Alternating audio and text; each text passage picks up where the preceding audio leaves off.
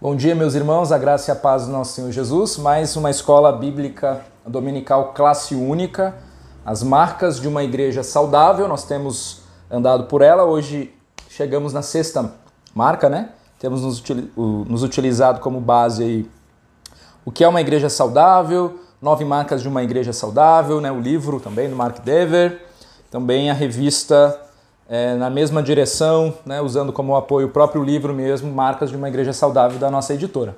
Que o Senhor nos capacite a entender cada uma dessas marcas, né, que são coisas, assuntos de base, para que a gente se torne uma igreja que glorifica o nome de Deus a cada dia, né? A gente vai se aprimorando cada vez mais. Então, vamos ter uma palavra de oração. Oremos. Senhor, muito obrigado, Deus, pela tua fidelidade, pelo teu cuidado, porque o Senhor nos alcançou com tamanha misericórdia para que nós tivéssemos vida, vida nova e queremos te honrar com tudo que temos, com tudo que somos, ser exaltado, ser glorificado, Pai, através das nossas vidas. Entregamos esse tempo nas tuas mãos, pedimos que teu Espírito Santo ministre ao nosso coração por meio da tua palavra as verdades eternas que farão completa diferença no nosso procedimento, nas nossas vidas. Assim oramos em nome de Cristo. Amém. Amém. Então, nesse semestre, Deus nos deu a oportunidade né, de iniciarmos a classe Fundamentos.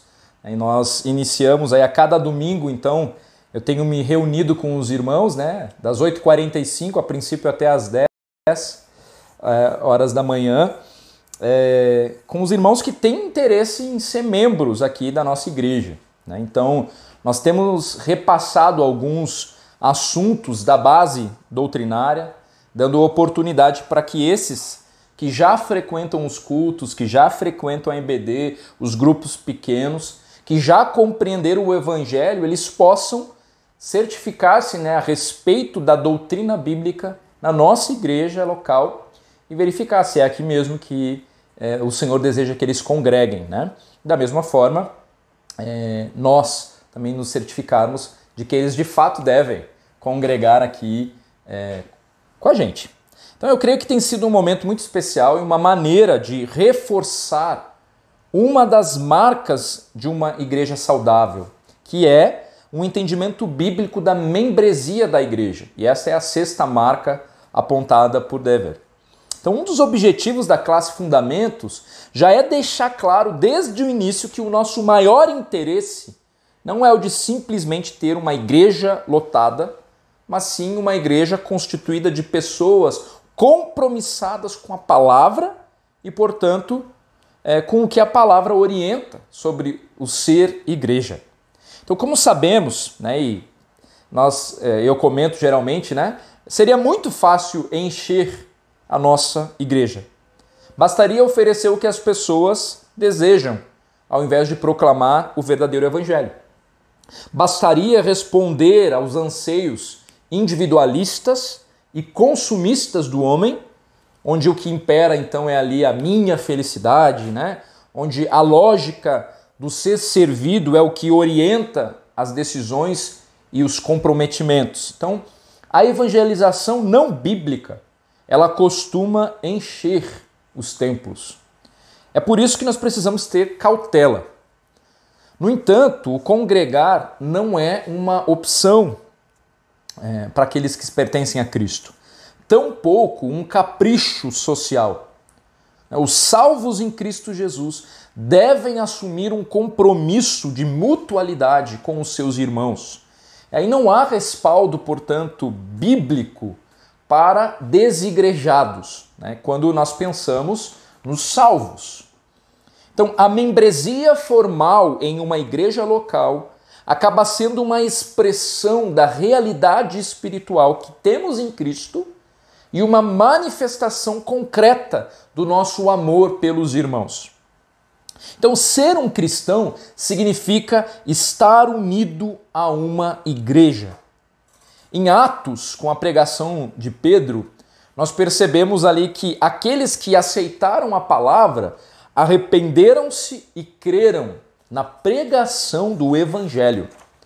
É, e depois disso eles foram batizados, ou seja, professaram publicamente a fé.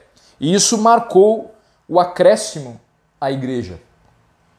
Abra sua Bíblia em Atos capítulo 2. Selecionei esse texto, né? Versos 36 até o 41. Atos capítulo 2, versículo 36 até o 41. Diz assim, então, a palavra do nosso Deus. Esteja absolutamente certa, pois toda a casa de Israel, de que a este Jesus que vós crucificaste, Deus o fez Senhor e Cristo. Ouvindo eles estas coisas, compungindo-se-lhes o coração, e perguntaram a Pedro e aos demais apóstolos: Que faremos, irmãos? Respondeu-lhes Pedro: Arrependei-vos e cada um de vós seja batizado em nome de Jesus Cristo para a remissão dos vossos pecados, e recebereis o dom do Espírito Santo.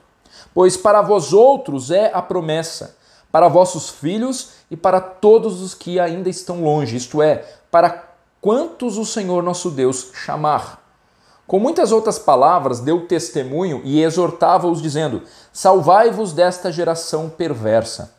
Então, os que lhe aceitaram a palavra foram batizados, havendo um acréscimo naquele dia de quase 3 mil pessoas. Imagina essa situação, né? Você pregar para uma multidão e 3 mil pessoas se converterem dos seus maus caminhos e, e, e serem batizadas. E aí o Senhor acrescentando ali à igreja. Eles creram no evangelho, eles foram batizados. O batismo ele simboliza a nossa união com Cristo, mas também com o corpo de Cristo. É claro que não é o batismo que salva, nós sabemos disso, mas o batismo é um marco para aqueles que pertencem à igreja verdadeira. Já o versículo 42 de Atos 2, ele revela um outro aspecto, né? O, o, que aspecto seria esse? O viver da membresia. Diz assim a palavra: eles se dedicavam ao ensino dos apóstolos e à comunhão, ao partir do pão e às orações. Um viver diferenciado que levava em conta a comunhão entre os irmãos. E aí é provável aqui que este partir do pão também, de certa forma, aponte para a celebração da ceia, o que também aponta para a nossa união com Cristo e também ao relacionamento de união e comunhão que nós temos uns com os outros. Nesse sentido, tanto o batismo quanto a ceia, eles possuem tanto aspectos pessoais em relação à nossa comunhão com o próprio Deus, quanto comunitários no que diz respeito à comunhão é, entre nós, né, entre, os, entre nós que somos irmãos em Cristo. Essas ordenanças então pressupõem o ser igreja. Por quê? Porque alguém nos batiza e alguém nos serve o pão. Isso nunca ocorre na esfera individual, porque o Senhor se importa com a igreja. Então, nesse sentido, tanto o batismo quanto a ceia são maneiras de reconhecermos aqueles que se renderam a Cristo em arrependimento. Nós devemos lembrar que a igreja ela recebeu também a autoridade de Jesus para analisar a vida e a profissão de fé de uma pessoa. Tanto que ela está autorizada a emitir um veredito em nome dos céus, batizando em nome do Pai, do Filho e do Espírito Santo aqueles que se tornaram o que? Discípulos de Jesus. É, você reconhece aqueles que se tornaram discípulos de Jesus e aí os batiza, né? Então, cabe lembrar que a igreja, ela não torna alguém um cristão, né? Mas ela reconhece aqueles que aceitaram o evangelho por meio do batismo, né? O batismo é essa expressão de reconhecimento né, do que Cristo já fez na vida daquele é, homem, daquela mulher é, que se arrependeu dos seus pecados e passou a crer em Cristo que morreu para o velho homem e ressuscitou em Cristo Jesus para uma nova vida. Né? Então, a palavra de Deus, ela não nos deixa dúvidas sobre a questão da membresia. Né? Você aceitou Cristo, você é, passa a fazer parte da igreja é, universal né, do Senhor, da igreja, é, da igreja é, militante nesse mundo, espalhada por todo mundo. Né? Então, é, a membresia da igreja, e, da, e aí pensando na questão da igreja local, ela também não é uma invenção, não é uma, é, é, não é uma coisa da nossa cabeça, mas ela é pressuposta por todo o Novo Testamento, porque ela está no coração de Deus. Claro, nós temos essa noção desta igreja invisível, né, universal, que inclui inclusive aqueles nossos irmãos em Cristo que já partiram, né, que já que já dormem, né, que já morreram, né, e, e inclui é, crentes de todas as épocas, né, de todos os tempos aí no Senhor Jesus Cristo. Mas a igreja local né, é, é um, um movimento necessário e está no coração de Deus, como nós vamos ver aqui. Então a membresia de, da igreja ela é pressuposta por todo o Novo Testamento. Ela é pressuposta pela grande comissão, ali em Mateus 28, 19 a 20, né? Porque porque o novo discípulo, ele deve se submeter ao batismo e deve se submeter ao ensino de outros discípulos. Então há essa mutualidade muito evidente já aqui na grande comissão. Né?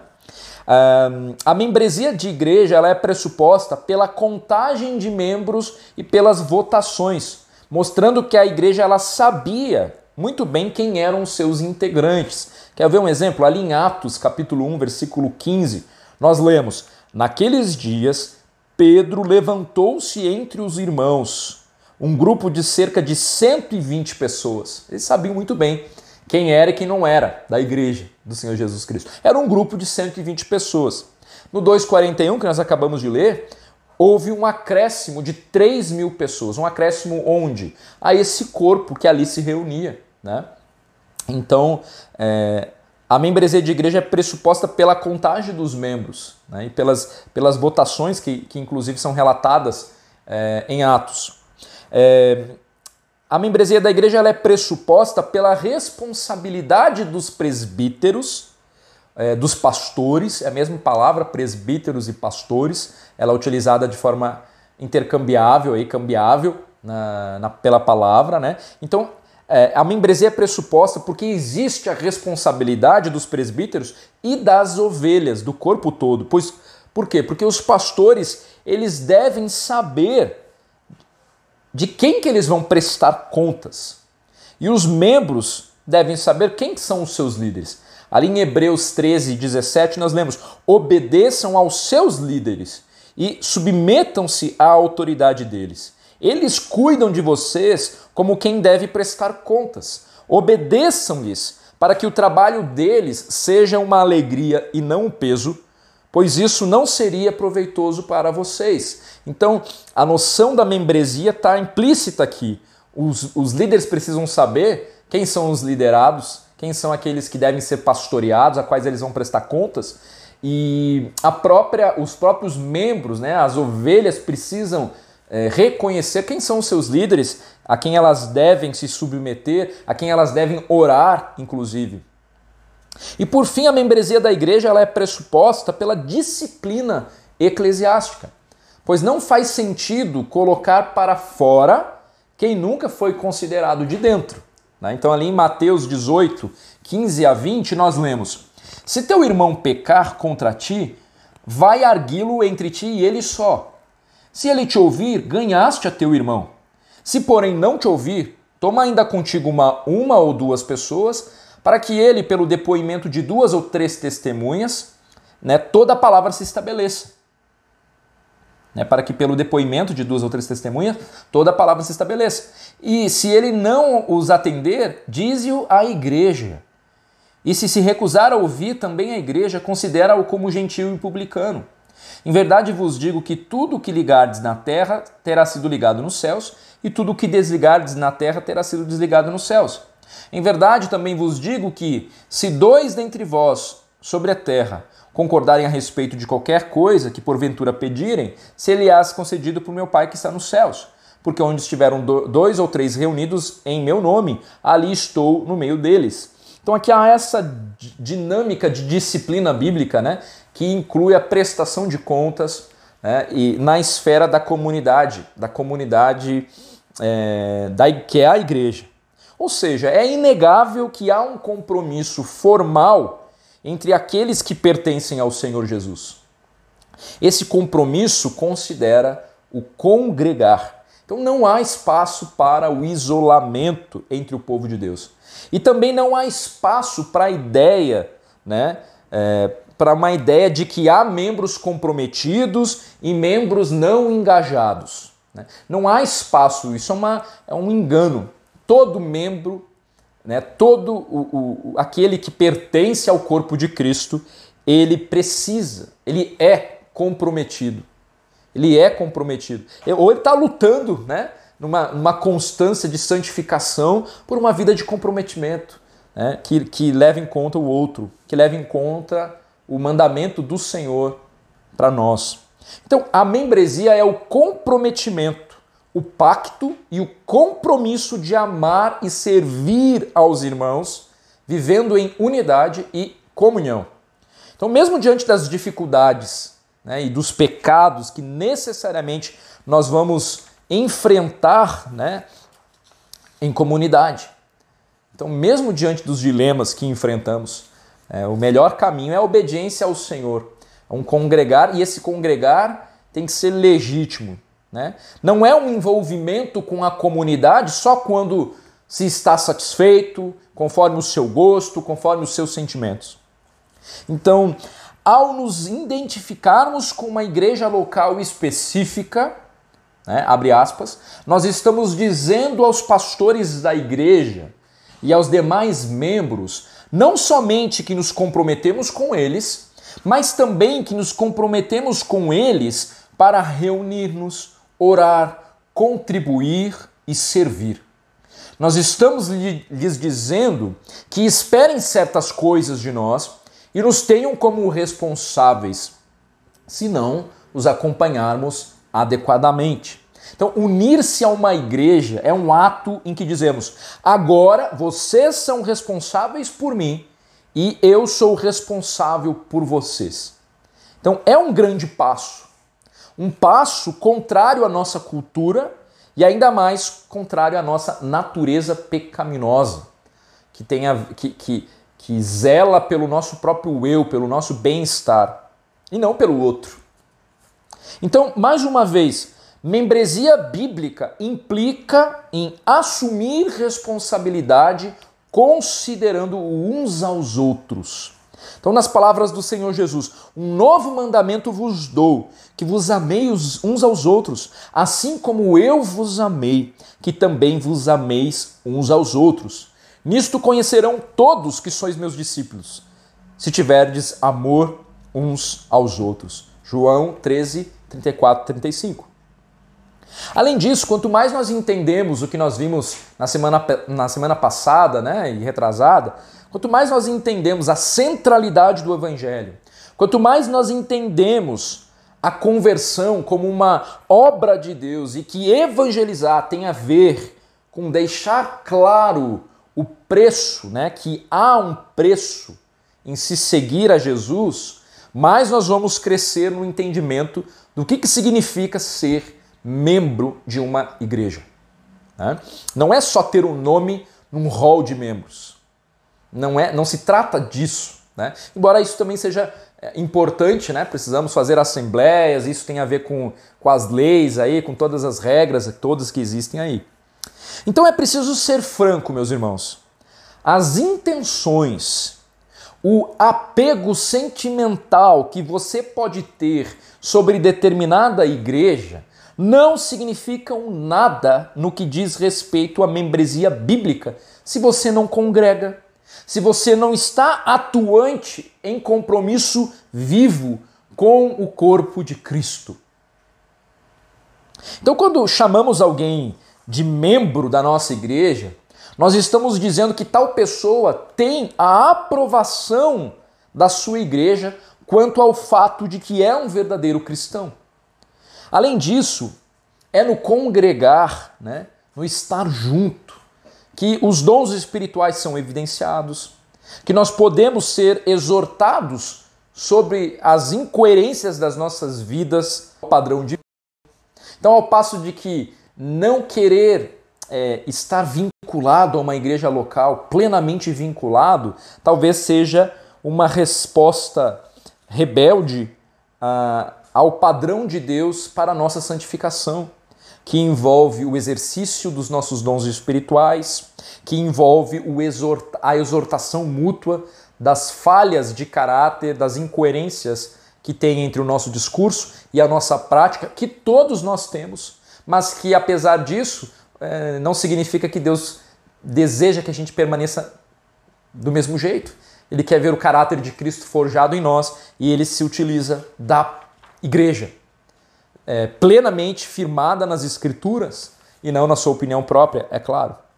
Ou seja, você não pode considerar-se membro da Betel se não vivencia a comunhão do corpo de Cristo de forma objetiva e real, com consistência e comprometimento neste corpo local. É claro que eu não estou me referindo a esse tempo de pandemia, né, em que nós vivemos esse, essa espécie de um isolamento físico de forma alguma, você que está levando a sério né, e, e, e, necessita de fato fazer este isolamento né, é, físico até, é, não quero jogar um jugo sobre a tua vida, porque é, até mesmo nesse tempo né, é possível vivenciar o ser igreja. Temos as tecnologias, temos o próprio telefone, né, temos é, um, responsabilidades que podem ser exercidas apesar do isolamento. Não com toda a intensidade, mas sim, podem ser exercitadas. Mas até mesmo então nesse tempo de dificuldade que a gente enfrenta hoje, único, né? Até para todos nós, inclusive, nós precisamos fazer tudo o que está ao nosso alcance para vivenciarmos os uns, uns aos outros, na verdade. E eu preciso também ser muito franco, né? Se você não tem vindo aos cultos, mas não está em isolamento, isso demonstra a falta de zelo pelo compromisso com o corpo de Cristo. Talvez até mesmo um entendimento sobre é, equivocado sobre o que, que é o culto, sobre para quem é este culto e sobre é, é, o porquê que é importante a reunião dos santos, né? É, para glorificar e exaltar ainda mais o nome do nosso Deus.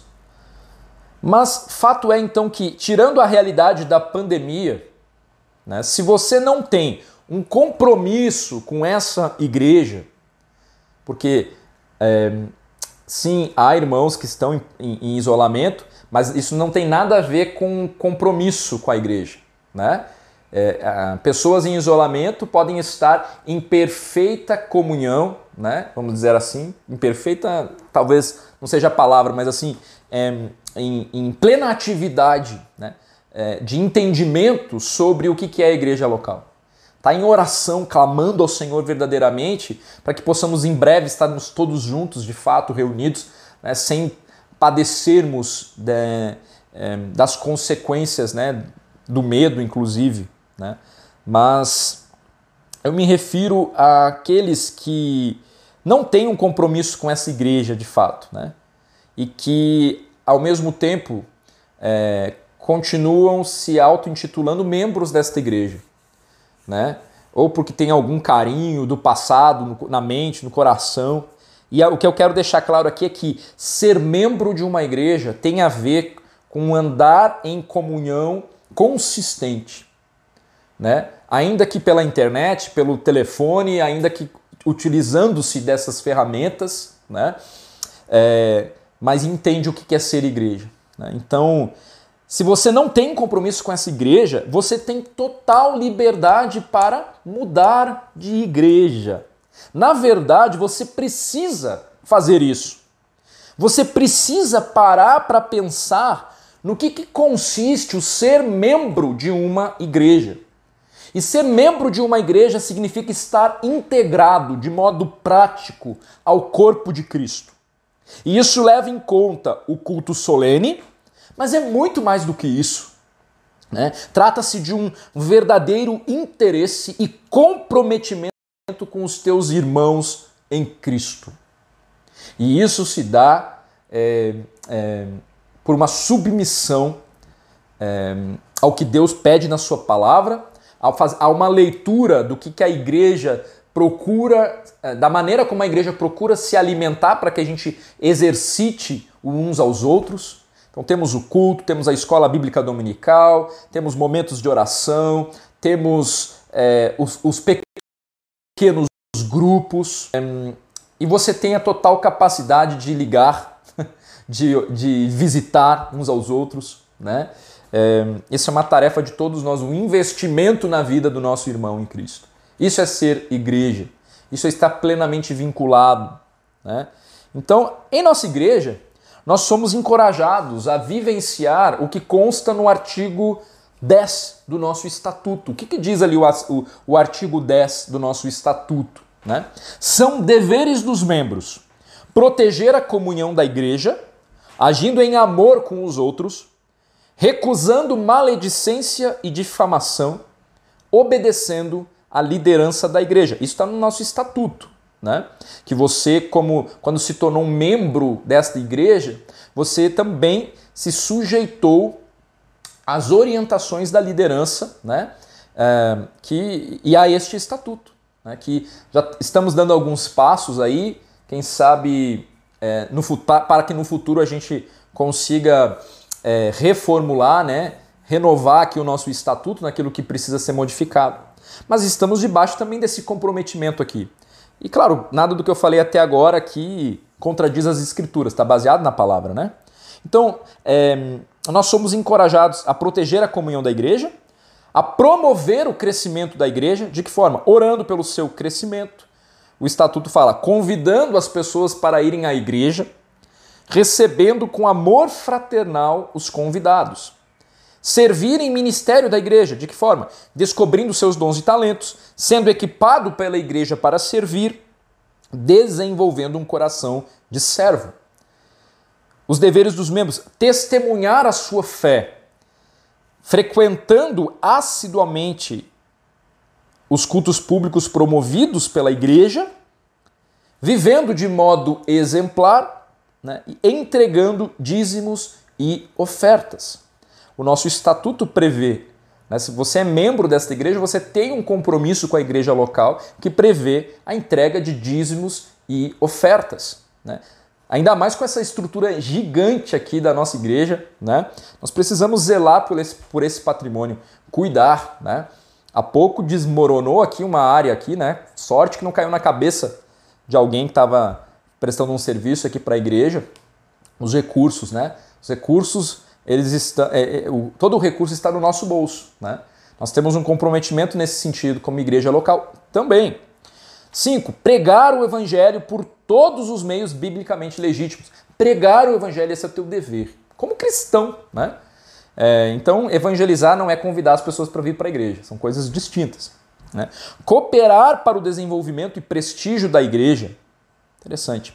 Observar o estatuto, o regimento e tudo mais, né? Comparecer às reuniões da Assembleia Geral, da Assembleia Geral para as quais foram convocados e acatar as resoluções dos poderes de administração da igreja.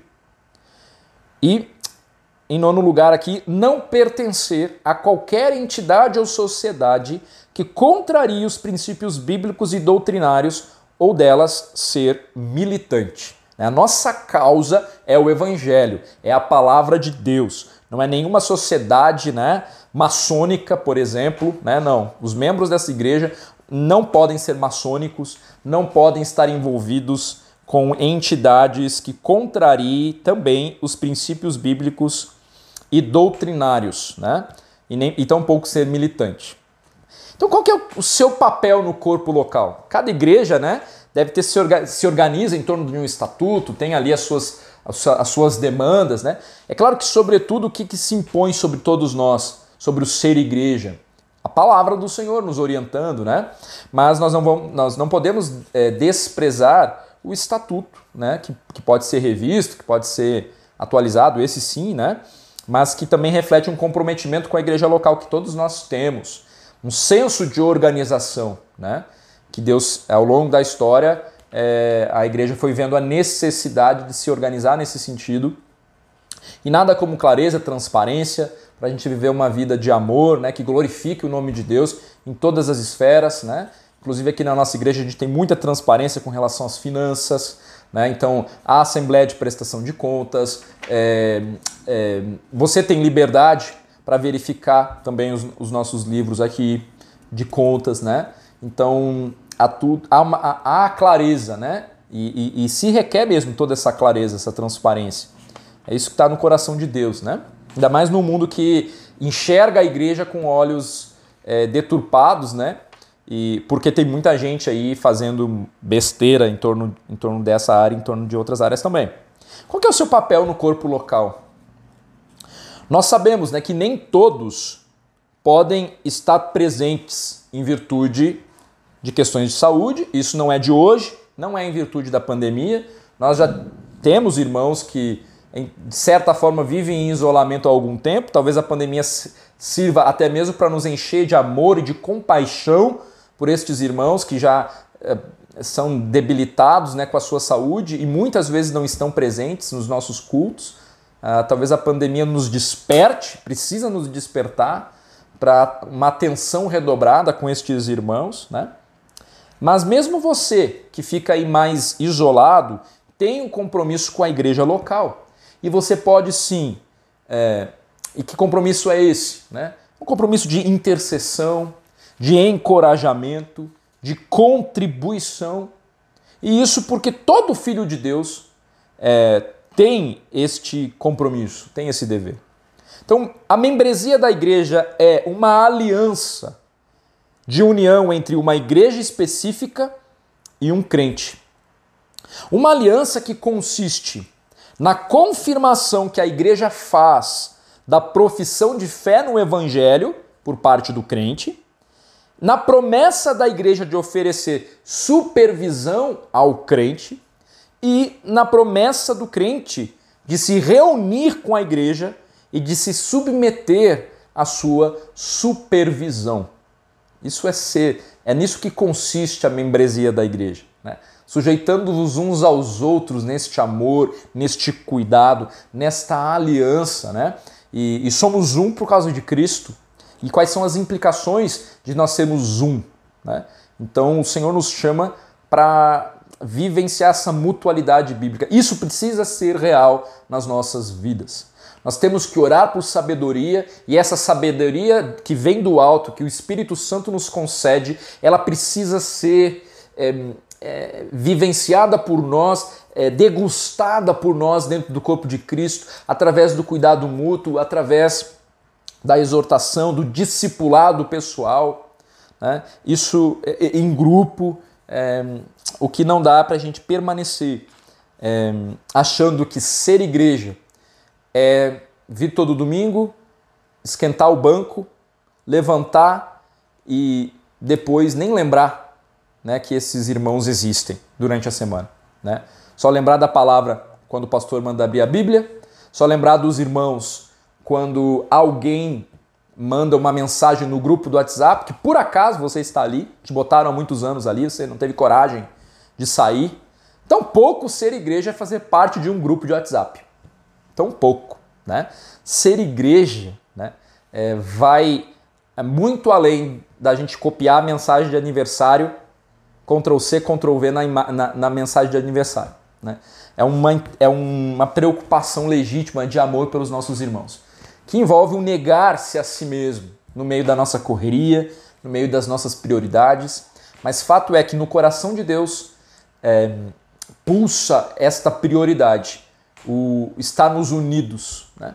o vivenciar o ser igreja, para que o mundo reconheça que de fato Cristo é o próprio Messias por meio da nossa unidade, por meio do nosso amor, por meio do que Deus pede para a gente. Então, os cristãos não têm forças para viver à altura de sua sublime vocação para o reino exceto quando compartilham juntos a vida na comunidade. Eu e você, nós precisamos uns dos outros para fortalecermos, nos fortalecermos na fé, nos fortalecermos no nosso chamado, nos fortalecermos nas verdades bíblicas para que a gente vivencie os valores do reino. Eu e você é, fomos resgatados das para que fôssemos luz, né? Para vivenciar essa nova dinâmica dentro do corpo de Cristo. É isso que Deus espera de nós. Essa é uma marca de uma igreja saudável. Pessoas que entendem o que é fazer parte do corpo de Cristo, pessoas que entendem o que é glorificar o nome de Deus, né? É, entendem quem são em Cristo. Então, o meu desejo é que a gente entenda isso, é, que nós possamos transbordar desta graça, transbordar deste amor é, uns pelos outros. Nós precisamos de um Salvador para fazer isso, porque nós somos egoístas, a nossa tendência é nos acomodarmos na religiosidade, mas se nós já tivemos um encontro real com Cristo, com o nosso Salvador, então torna-se mais fácil sujeitarmos a Ele e sujeitarmos uns aos outros e sair da nossa zona de conforto né, para exaltarmos o nome dele por meio deste relacionamento entre irmãos que deve deixar o mundo de boca caída. Né? Agora, é claro, nós temos a consciência, somos é, uma comunidade de pecadores, né? de pecadores, mas pecadores redimidos. Nós vamos pecar uns contra os outros, meus irmãos. Nós vamos acabar pecando. Né?